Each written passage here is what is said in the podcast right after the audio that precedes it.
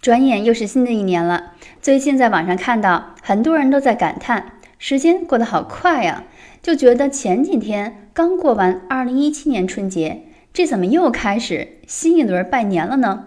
在这里告诉你一个把时间变长的小秘密：把健身、瑜伽、冥想作为你生活中的必选项。可以让你逐渐学会感知当下这一刻的感受。只要能成为活在当下的人，你的每一天都会充实百倍。记得在新的一年中尝试哦。明天就是大年初一了，是和家人团聚的时刻，也是对过去一年总结、新一年展望最好的机会。